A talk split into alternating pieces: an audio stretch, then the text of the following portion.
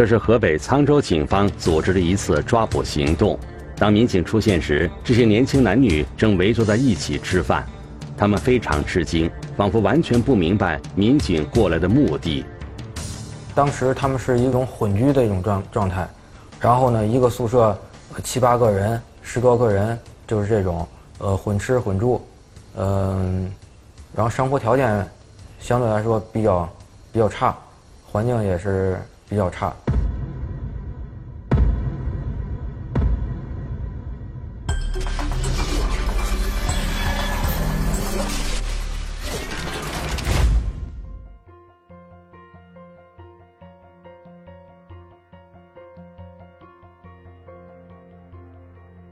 聚焦一线，直击现场。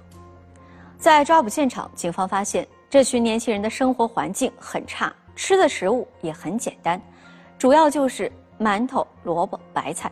其中一名年轻人还告诉警方，他们差不多有大半年的时间没吃过肉了。生活的如此窘迫，这群年轻人为什么还要聚在这里呢？答案您可能已经猜到十之八九，这群人应该是陷入了。传销的陷阱。这些来自五湖四海的青年男女待在这里，每天要做的事就是怀揣着狂热的发财梦，不停的参加培训，不停的联系新的下家过来。那么，这是一个怎样的团伙？背后的组织者又是谁呢？一起进入今天我们关注的事件，了解它的来龙去脉。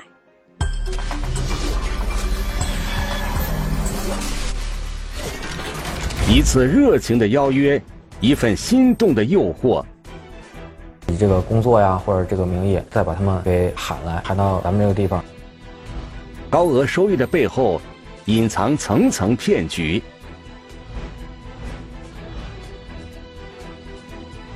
走上歧途的青春，无法挽回的损失。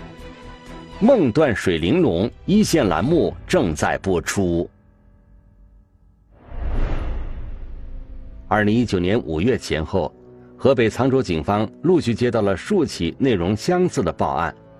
报案人均称，经人介绍进入了一家专业销售化妆品的公司工作，可没想到刚入职就被公司的负责人要求先购买一套价值两千九百元的化妆品，而这款化妆品的品牌名称叫做“水玲珑”。呃，当时他们对外宣称的销售是水玲珑品牌的化妆品，他们是。就是呃，对外宣传的都是这个这个名义，然后但是实际上是没有任何产品的。他们收到了这个两千九百元的入门费吧，当时跟下面的人跟新人来说都是说，呃，是购买一套产品，然后你就可以获得这个资质了，你就可以去干去了。还没挣到工资，却要先消费，这些新入职的员工感到疑虑重重，而且。更让他们想不到的是，公司并没有把他们花钱购买的那套化妆品交给他们。于是，一些员工向公司提出了辞职，并要求该公司退还他们当初购买化妆品的那两千九百元钱。但这家公司却百般推脱。多少钱啊？呃，两千九百块钱。哦，你是怎么交给他的呀？通过现金，他让我领着我去交给了别的人。那你交给了这个人，他是干什么的呀？他说：“嗯，我那个网友说是这边的一个领导。”接到报警后，沧州市公安局高度重视，立即安排经侦支队具体负责办理该案件。侦办民警经过一番调查，发现这家公司的日常经营管理工作是由一名叫做陈雪峰的男子负责的。呃，知道这个人员身份了，然后再开始对他这个周围的这个人员关系啊，包括他的一些。嗯，日常的一个呃轨迹啊，就展开了一个研判，然后逐渐把这个圈子和范围再扩大。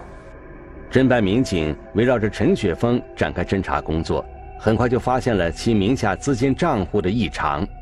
陈雪峰每天都会在银行的自助设备上，向自己以及其他一些人员的账户里存入十万元左右的现金。如此大的流水，让民警觉得非常可疑。然后发现他和陈某和其他，呃人员之间这个资金有大量的往来，而且都是以存现的形式，在沧州自动柜员机存现的形式，啊，在这个基础上，我们进行了进一步扩线儿。继续深入调查，民警得知，陈雪峰是贵州毕节人，经常在河北、贵州两地穿梭，而他每次回贵州老家时，都会跟一个名叫李玉梅的女子频繁联系。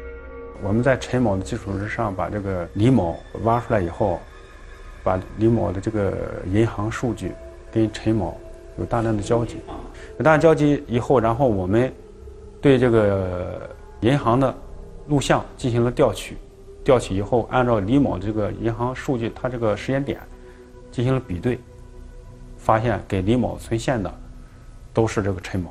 啊，我们肯定会探究他这里面的呃是什么原因啊，或者是他们在这儿去去去搞这个活动，所以说在探究这个背后的时候，会发现疑似是传销，然后我们就说哦，从这个传销这个这块儿，呃，越随着工作的开展吧，越越来越发现这个确确实实是一个传销组织。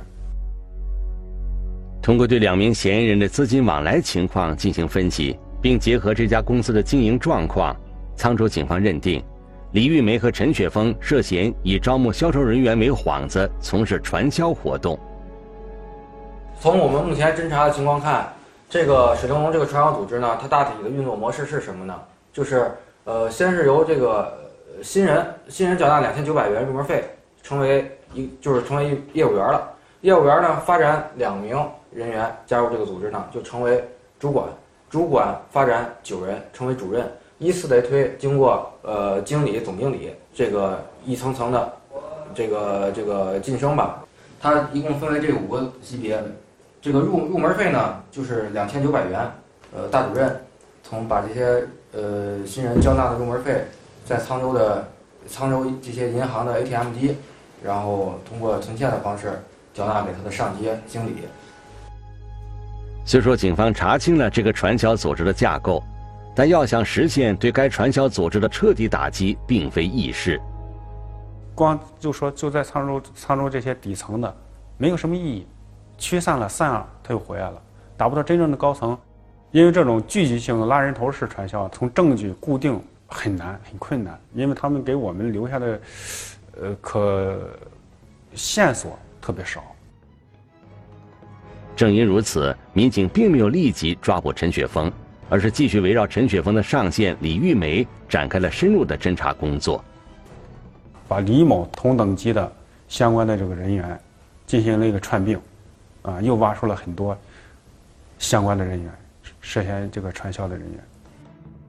警方分析，李玉梅在这个传销组织中应该是经理级的人物，而陈雪峰是李玉梅的下属，在组织中是大主任级别，具体负责该传销组织在沧州市的活动。这块儿大主任级别的，就是说他们是直接负责管理这个呃宿舍，呃组织这些人员、拉人头这些。在侦查中，民警还初步了解到，该传销组织的内部有一个规定：如果有成员上升为经理、总经理级别，那他就可以离开原本负责的区域，返回老家，之后用电话远程指挥下线人员即可。然后这两个是一个，就是说一个具有一个比较典型的一个分割的一个特点。但是分割的特点，它是之间的会产生呃怎么着？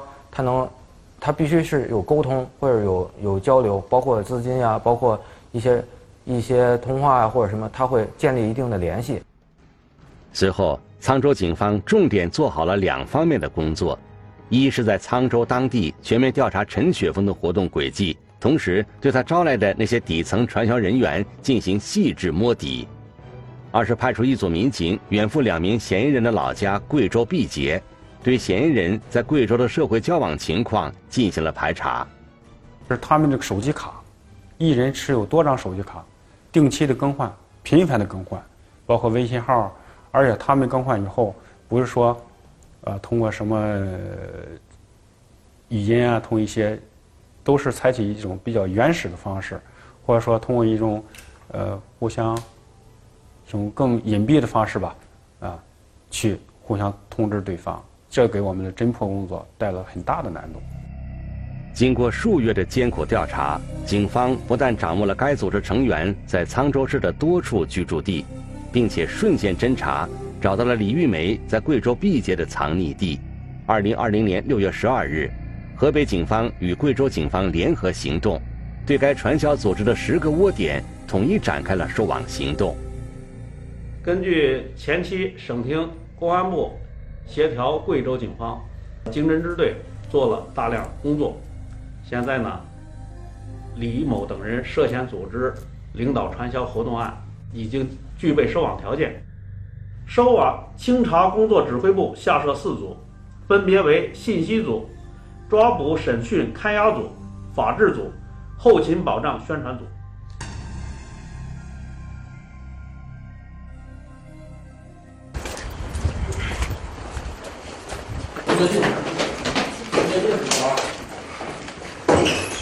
来多长时间了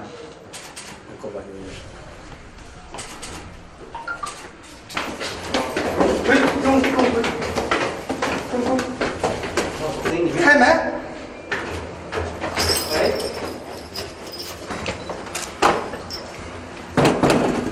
你们几个谁是寝室长？谁在这负责？啊？可能吗？是谁管？说实话。我，你说是吧？我试试。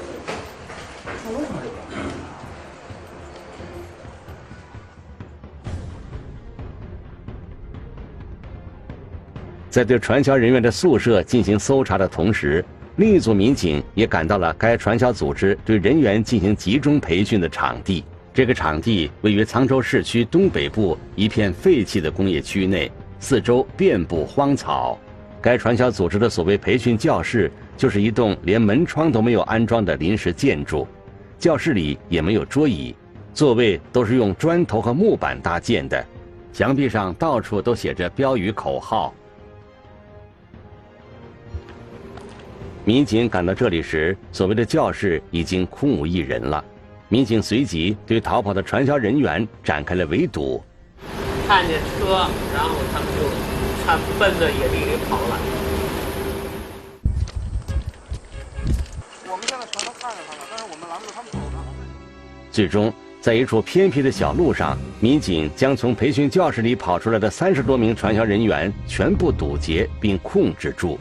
就从那道口那站上了？你加这么多学院的群什么意思？你在这里上学啊？还是上那骗姑骗小孩去？没有。没有。没有，你在这石家庄，在西安，在甘肃上学？是。啊？往前说么热闹？是什么？是什么？骗骗小小子过来？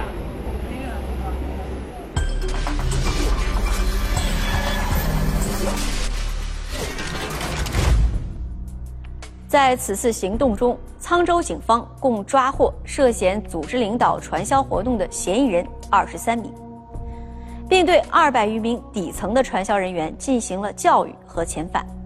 这些底层传销人员年纪都不大，有的甚至是刚刚高中毕业。那么，这些人是怎么被骗过来的呢？他们又是如何被一步一步洗脑的呢？我们来听听本案涉及的相关各方声音。解开疑问，还原真相。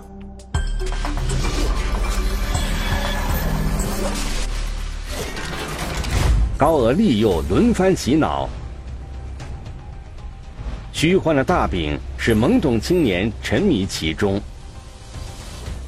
梦断水玲珑一线栏目继续播出。明白了，现在明白了，这就是一个骗局。什么都没有。他名叫李洪科，贵州省遵义市人。李洪科原本在广东东莞打工。二零一九年春天的一天，他的一个同村老乡突然打电话邀请他来北京发展。他说的是在北京，他说他在这边开了个服装店，然后现在准备扩大店面，刚好我又淡季，然后想着让我过来帮帮忙，因为当时也不好推辞，就过来了。李洪科当时正好有换工作的想法，便于二零一九年三月的一天买了去往北京的车票。可到达北京之后，情况有了变化，这让李洪科有点生气。后面我到了之后，他说他长，他就是他说他这会儿有点事儿走不开，然后让我下来。当时是挺气的，后面想着来都来了，就下来看一下。花了不少路费，不远千里而来，李洪科思考了一下，还是决定去见那位老乡。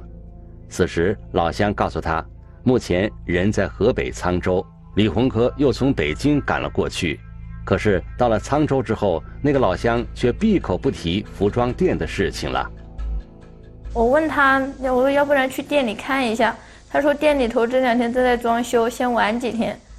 第一天他是这么说的，然后到了第二天他就直接跟我说，他说其实我们在这儿不是什么开店的，也不是在厂里头给人打工的。他说他们是在这儿创业，做事业的，然后说是大家都是不容易的，反正既来之嘛则安之，到时候去了解一下就知道了。来到沧州的第二天，李洪科便被那位老乡带到一个所谓培训的地方。那个地方的氛围让李洪科感到很奇怪。他们就问我有没有觉得像干坏事的，像传销。哎，我说你别说，你一说还有点像。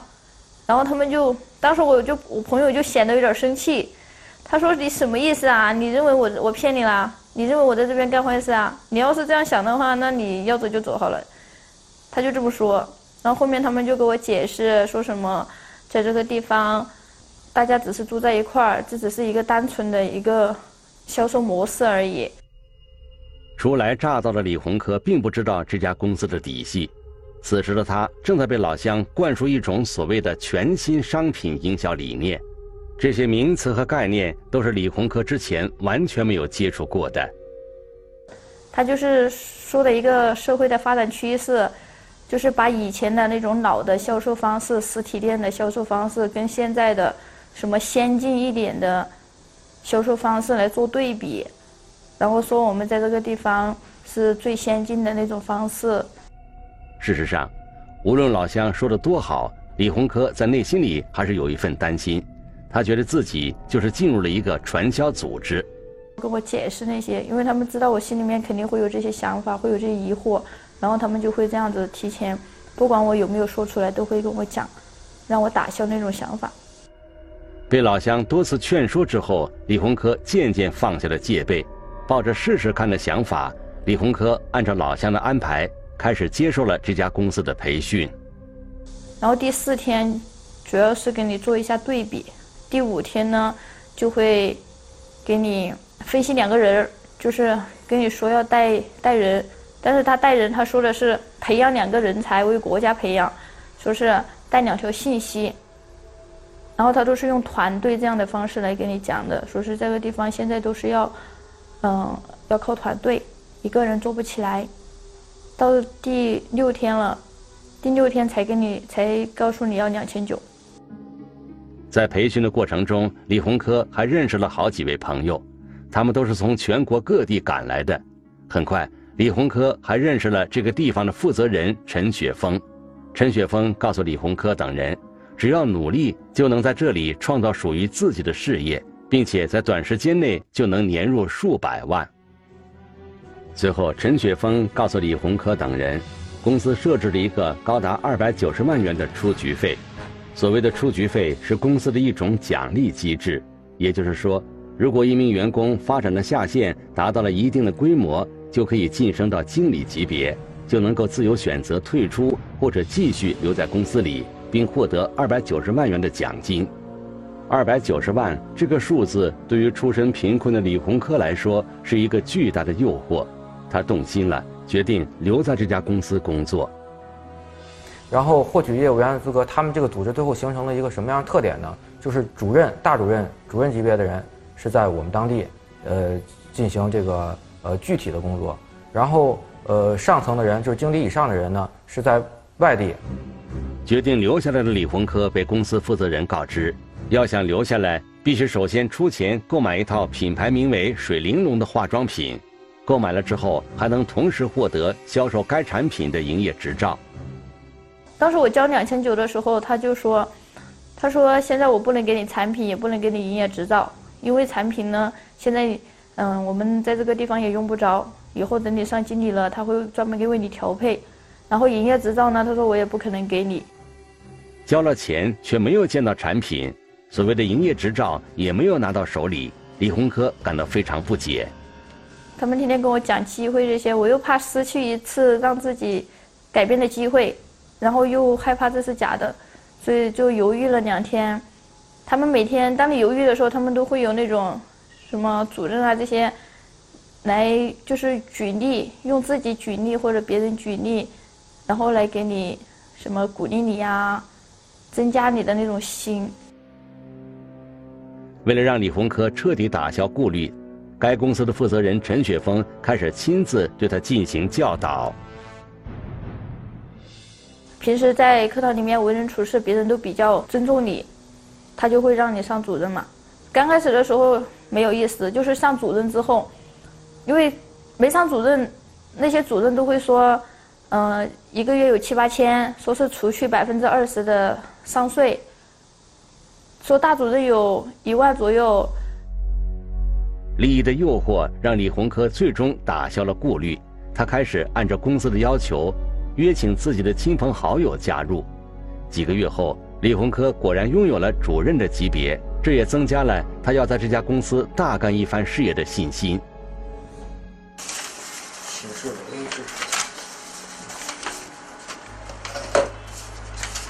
这是警方在清查传销窝点时收缴的属于李洪科的笔记本。只见上面写着：进入课堂时，多跟新朋友谈人生、理想、未来，做好课前引导等要点。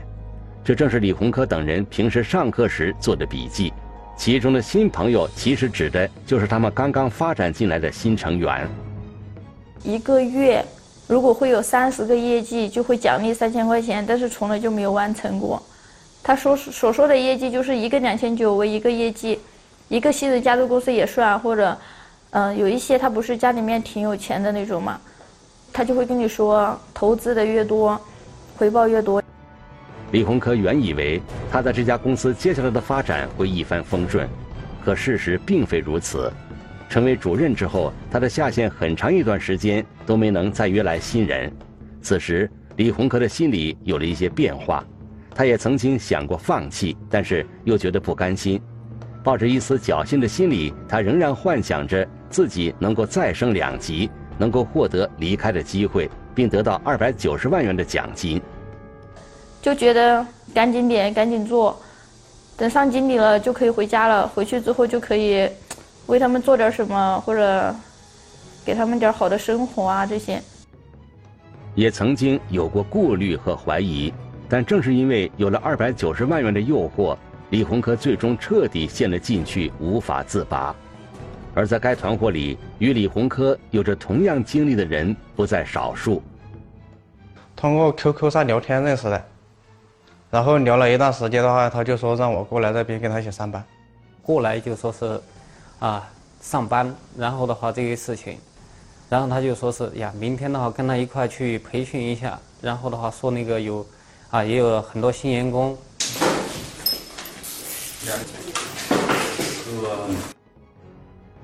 当时的话，也就是说，通过那个几天哈，他们慢慢的话，也就是说，他们不是一次性说完的，要通过第一天讲述了什么东西，第二天讲了什么东西，差不多的话，也就是说，从开始到最后，你了解这个东西的话，大概要差不多一个星期，差不多一个星期的话，也就最后得到的这个结论就是，啊，要那个交两千九。刘传宝来自贵州安顺，贾宇刚来自江西南昌，他们都是被朋友以介绍工作为名骗到这个传销组织里的。在交纳了两千九百元的费用之后，等待他们的是传销团伙上层人员一遍又一遍的洗脑和蛊惑。然后就大家坐一块的话呢，就听，呃，领导在那个地方摆着茶盘，不是那个喝水那个嘛，然后呢就跟你说些自己要怎么做，或者这个地方的话呢。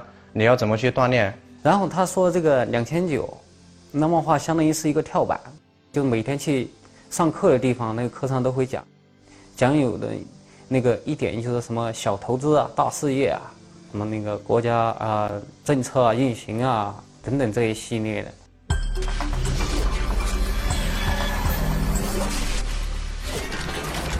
根根据警方调查，在这个庞大的传销组织里，真正能挣到钱的只有最顶端的那几个人，其他绝大多数成员都没有挣到什么钱。但哪怕生活的窘迫，他们还是不想离开，依然对那个巨大的诱惑心存幻想，并且变着花样的约自己的同学、老乡、朋友过来做他们的下线。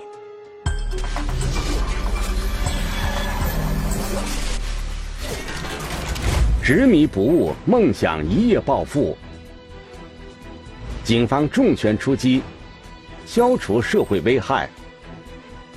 梦断水玲珑一线栏目继续播出。我们可以看到，这就是他们日常做饭的地方。这个地方是非常的破，嗯，他们平时呢，嗯，吃的也就是那些个比较低价的菜。你像那种白菜，有的时候甚至。他们都不会做饭，就会买一些咸菜吃。这里便是刘传宝等人居住的地方，他们的生活条件非常简陋，七八个人住在一间普通的民房里，成堆的大白菜和土豆是这些人每天主要的食物。但是，和简陋寒酸的生活条件形成鲜明对比的，是他们在日常接受洗脑培训时的如火如荼。生，怎样成功？咱现在处的这个位置呢，是我们在我们沧州市的一个东北角，它是属于一个城乡结合部的一个位置，这都有好几排，然后这个整体这个这个这个这个课堂的空间也是比较大的，都会在这个墙上呀、黑板上啊写一些他们自个儿认为激励自己的话。你好比说，你看这种有什么自信进取，包括千天将降大任于斯人也，类似于这种激励他们自个儿的话，应该有几百号人吧。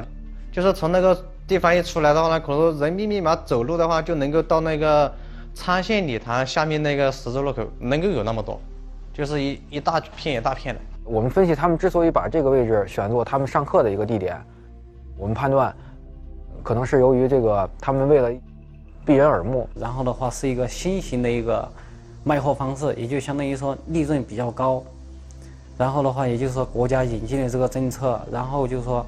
是我们这些基层人啊可以翻身的，然后可以带动当地经济的一个一个行业嘛。你拉一个两千九百元来，然后呢，这个钱呢是先通过你这个团队里头的大主任，在沧州的大主任把这个钱以现金的方式收取，然后呢再存存到他的上级提供给他的这个呃银行账户上。上级收到银行账户上呢，上就是说，同时他会告诉这个，他告诉他上级这是谁发展的哪个新人来的钱，这样的话呢，这个上级就会计算按照他们的这个比例，就好比说，呃，发展一个新人给三百六十七块五。刘传宝告诉民警，他们每天除了上课，就是给自己的亲朋好友聊天，目的就是为了引诱他们来这里，因为。要想尽快实现职位的晋升，就必须尽可能多拉人头，发展下线。或者的话，就是比如像以前上班的朋友啊、同学，然后呢打电话呢，就是说以工作或者来讲到介绍工作就过来了。如果说有一些那个在里面做时间比较长的、有一定影响力的，哎，他也直接可以给你的话，就是说啊，那个做那个主任。嗯，他们的这个传销的模式呢，跟就是说，以这种洗脑式的方式，呃，就是名义，就是以招工或者是谈男女朋友这样的名义，把自己的老乡、同学，嗯，包括可能是说，呃，他们会会可能为了物色这个发展的对象吧，呃，可能老乡、同学已经发展完了以后，他们会通过社交软件去搜索这个，呃，类似于同同龄的异性啊，或者这种情况。去主动去加对方，再去聊聊，产生一定的感情和信信任之后呢，就以这个工作呀或者这个名义，再再把他们给喊来，喊就喊到喊到咱们这个地方。在警方搜查到的属于李洪科的那个笔记本里，写着很多李洪科之前认识的朋友。李洪科告诉民警，这些人都是他打算邀约到沧州一起发财的对象。后面叫了两个人过来。叫过来的是好几个，好多个，只是有些他来了之后，看到这样的环境，他就走了也有。留下的有两个。沧州警方此次遣散的二百余名传销人员，绝大多数都不是沧州人，他们往往涉世未深，没有固定工作，缺少社会经验，很容易就被朋友骗了过来。本来这些人完全可以靠自己勤劳致富，可以靠自己给家庭带来不错的收益，但是因为传销组织，因为这些人的存在，这些年轻人刚刚步入社会。就被慢慢的给腐蚀了，甚至走上了违法犯罪的道路。时间也浪费了，钱也浪费了，啥都没有，而且自己还感觉挺对不起那些人的，就是带之前带着的那些人儿什么的。现在，嗯，不管说是对我有什么惩罚，我我都能够接受，因为我自己也意识到这个是一个不对的。现在都表示十分十分的后悔，后悔当时没有认清。有的人也愿意去配合去，呃，就是说什么去参加一些反传反传销组织啊，让大家了解一下这个这个传销的危害。就因为他们已经认识到自己给这么多年轻人带来了这么不好的影响，在一个最好的一个年华，然后去干了在这去干了这么一个事儿，浪费了那么多的青春，反而还要去承担刑事责任。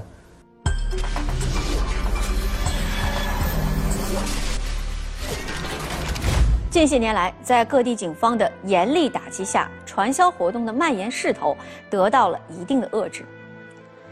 但是在一些地区，这种犯罪活动还是很隐秘的存在着，导致许多人深陷其中，有些甚至家破人亡。那么，对于参与传销活动的人员，刑法上是如何认定组织领导者的？我们来听一听中国政法大学法学院阮麒麟教授的解读。组织领导传销罪呢，它指的是说，不以销售商品为目的，而是通过拉人头、发展会员、收取入会费收益，通过收取入会费，并且采取层级计酬的方式。所谓层级计酬的方式，就是说，这个发展了下线之后。那么就可以从下线发展的人里面来提成，取得收益。这样的话，形成层层提成这样的金字塔型的这样的提成的这样一个结构。这种情况骗人钱财的，就属于组织领导传销的非法犯罪行为。所以它的特点就是一个是拉人头，第二个收入门费或者说人头费，第三呢，通过。这个层级计酬，啊，层层提成，这样的模式，来刺激人们去拉人头、收这个入门费，最后骗取钱财，啊，这个属于组织领导传销罪。那么，参加传销活动的，发展成员在三十人以上，且达到三个层级以上的，这个认为构成犯罪；没有达到这个程度的，当然是一种违法，而不是犯罪行为。如果发展的成员达到了一百二十人以上的，那么这个构成情节严重，处五年以上十五年以下有期徒刑。同时要注意，如果是以销售商品为目的，通过这个团队计酬的方式啊来促销，来调动这个推销产品的积极性，这种情况之下认为是违法，但不认为是犯罪。前些年，在关于传销犯罪的报道中，我们经常会看到暴力拘禁、限制自由等情况的出现。而现在的这些传销组织，很少采用暴力禁锢的方式，更多的是采用画饼的形式，从心理层面吸引年轻人沉迷其中。所谓“心瘾难除”，只有树立正确的价值观，彻底摒弃一夜暴富的想法，才能避免自己成为传销组织的待宰羔羊。